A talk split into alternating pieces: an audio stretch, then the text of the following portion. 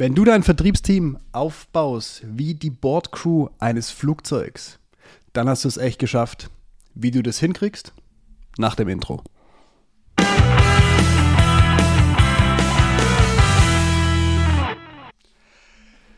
Das ist ja schon eine heftige Aussage, wenn du dein Vertriebsteam aufbaust wie die Bordcrew eines Flugzeugs. Aber lass uns da mal reingehen. Was heißt denn baus mal so auf? Wollen wir jetzt alle Tomatensaft trinken oder was ist die Intention dahinter?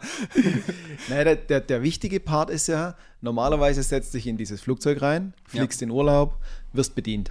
Mhm. So, der Hauptzweck einer Crew ist ja das Thema Sicherheit. Ja.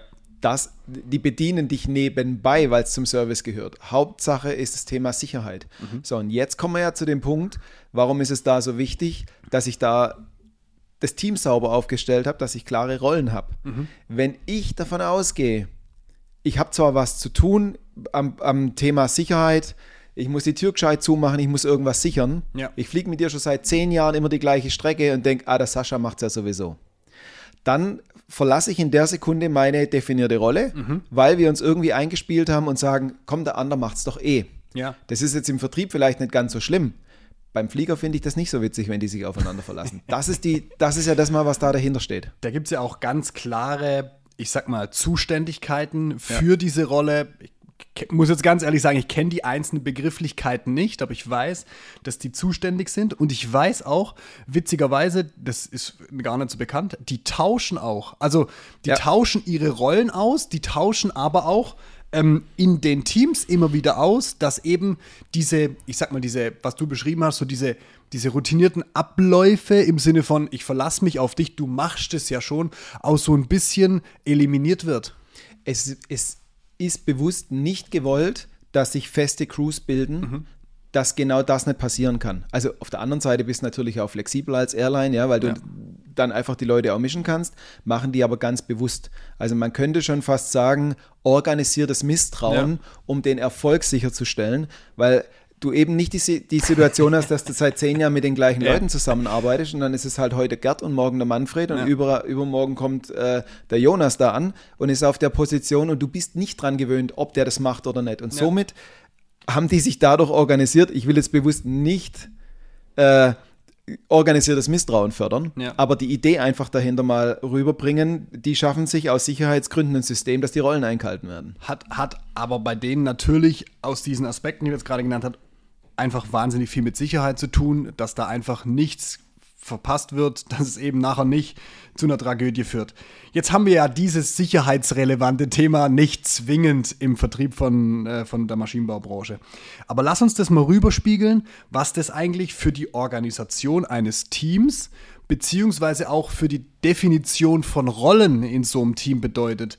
Wenn wir, wenn wir hingehen und äh, so ein Thema ähm, einfach auch mehrstufiger Vertriebsprozess, ähm, werden wir uns definitiv auch noch widmen. Und wir haben ja dann verschiedene Rollen und wir haben ja auch verschiedene Charaktere im Vertriebsteam. Wie, wie, las, wie lässt sich das jetzt in, in der Form ableiten, dass wir sagen, okay, wir gucken uns das jetzt mal wirklich vertriebstechnisch an?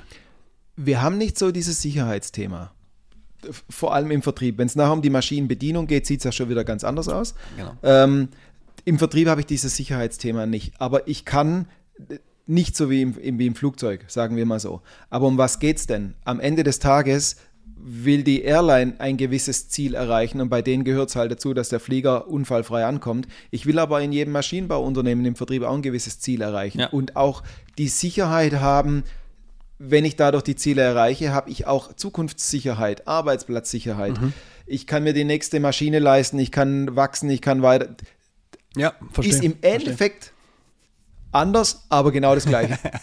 Es ist einfach ein anderes, ein anderes Sicherheitsziel, genau. wenn du so willst. Genau. Okay, dann, dann gehen wir mal hin. Jetzt, jetzt haben wir zum Beispiel ähm, den mehrstufigen Vertriebsprozess. Wir haben vorne jemand, der so ein bisschen für Tova Bohu sorgt, nennen wir das Marketing, ähm, und die, die schaffen uns Kontakte ran. Ja. So, und ähm, wie würde man jetzt da hingehen und sagen, ja, das ist Marketing, die müssen Kontakte machen. Reicht das als Definition einer Rolle? So, einfach. Was, auf was man im Endeffekt achten muss. Es ist ja immer ganz schön, ähm, man muss einfach mit dem Ergebnis leben, das man da erzielt. Ja ich kann unstrukturiert arbeiten. Ich kann auch den Leuten unstru unstrukturierte und undefinierte Rollen geben. Ich darf ja. mich dann nachher nur nicht beklagen, dass der sich aus diesem riesen bunten Strauß an Themen, die so in seiner Beschreibung drinstehen, sich das raussucht, was ihm am nächsten liegt. Mhm. Dabei hätte ich doch ganz gern, dass der heute mal ein bisschen Außenwirksamkeit pusht, dabei hat er ja. irgendwelche Akten verwaltet. Ja. Gehört aber in den Riesenstrauß mit rein, darf mich zum Schluss nicht beschweren. Im Endeffekt geht es doch darum, ich brauche einmal einen klaren Blick, dass ich sage, wie soll denn dieser Prozess, dieser Ablauf ausschauen? Von ich positioniere mich da am Markt und sorge für Aufmerksamkeit, dann kommt so ein in Anführungszeichen toll bezeichnetes. Der mhm. hat irgendwie Interesse an meinem Unternehmen, aber irgendeiner muss den aufgreifen und hoffentlich bis zu Auftrag, Abschluss und dann Bestandskundenverwaltung bringen. Hoffentlich. Da gibt es einfach ein paar Steps, die man logisch durchdenken kann, was muss an der jeweiligen Stelle passieren, dass mhm. es weitergehen kann ja. und dass die Zahnräder ineinander greifen. Und ich muss doch nur sicherstellen, dass an der jeweiligen Stelle das Richtige getan wird. Ja. Ich kann es auch lassen. Ja. Dann darf ich mich aber nicht drum, drüber beschweren. Und somit geht es einfach darum, wenn ich als, als Unternehmenslenker will ich insofern Sicherheit im Vertrieb haben, dass ich sage, das ist für mich keine intransparente Blackbox, ja. sondern ich habe zum einen verstanden, wie es funktionieren muss ja. und zum zweiten habe ich sichergestellt, dass es auch getan wird. Das können wir ja dann auch einfach über die die, die Rolle oder auch die Definition der Rolle einfach nochmal ganz klar auch runterformulieren. Das ist, das ist, so, ein, das ist so ein Thema. Ähm, lass uns das mal an, an einem ganz äh, pragmatischen Beispiel, nämlich wenn man einen neuen Vertriebler sucht und du ja. nimmst dir so eine Stellenbeschreibung und da steht drin, du musst Neukunden machen, du musst Bestandskunden pflegen, du musst Key-Account aufbauen, du musst Angebote, Kalkulation, bla bla bla bla bla. So, Alles. das ist ja grundsätzlich in ganz vielen Denkweisen so, den Vertriebler suche ich, der muss alles machen. Über das, was wir aber sprechen, ist ja noch viel kompakter. So, jetzt lass uns wirklich da mal reingehen. Du hast es gesagt, jemand muss nachgehen, jemand muss vielleicht nachher das Angebot schreiben, jemand muss dem nachhalten, etc. Wenn wir jetzt hingehen und sagen, dieses ominöse Lied trifft in den Vertrieb, dann muss da jemand nachtelefonieren. Wie diese Person heißt und was, was der hier Hintergrund ist, mal irrelevant. Ihre Rolle ist in dem Moment, nennen wir sie Jägerrolle. So. Mhm das heißt, der geht da hinterher und in dem Moment ist seine Aufgabe, Lied abtelefonieren, vielleicht im Bestfall sogar noch qualifizieren. Ne? Was für eine Anfrage hast du, was für eine Qualität bringt die Anfrage mit? Und dann im Prinzip die nächste Phase vorbereiten, nämlich vielleicht deine erste technische Besprechung oder vielleicht, je nachdem, was für ein Produkt, auch eine Angebotsvorbereitung. So. Ist aber in dem Fall nicht deine Aufgabe, nachtelefonieren, qualifizieren, mir mal das Angebot gleich, mach die Kalkulation gleich, mach gleich einen Termin, sondern die, das hat ja auch, deine Rollendefinition hat ja auch ganz klar was damit zu tun, was ist deine Aufgabe und welches Ziel hast du in dieser Rolle? In dem, in, den, in dem letzten Halbsatz war das größte Problem drin, das wir ja regelmäßig sehen. Ja. Und zwar die Trennung von den Personen, die da sind und der Rolle, die sie ausführen. Weil gedanklich sehen wir immer wieder, das ist in der Diskussion eins. Wir machen es ganz pragmatisch, wie setze ich das jetzt im Unternehmen um, wenn ich ja. sage, ja, ich will es haben, aber wo ist das Problem und wie mache ich es? Ja. Im Endeffekt muss ich einmal außen vor lassen, welche Personen ich da sitzen habe, wie ja. die heißen und wie die so drauf sind und muss mir einmal überlegen, welche Funktionen, welche Rollen brauche ich, welche Menschentypen brauche ich an welcher Stufe. Ja.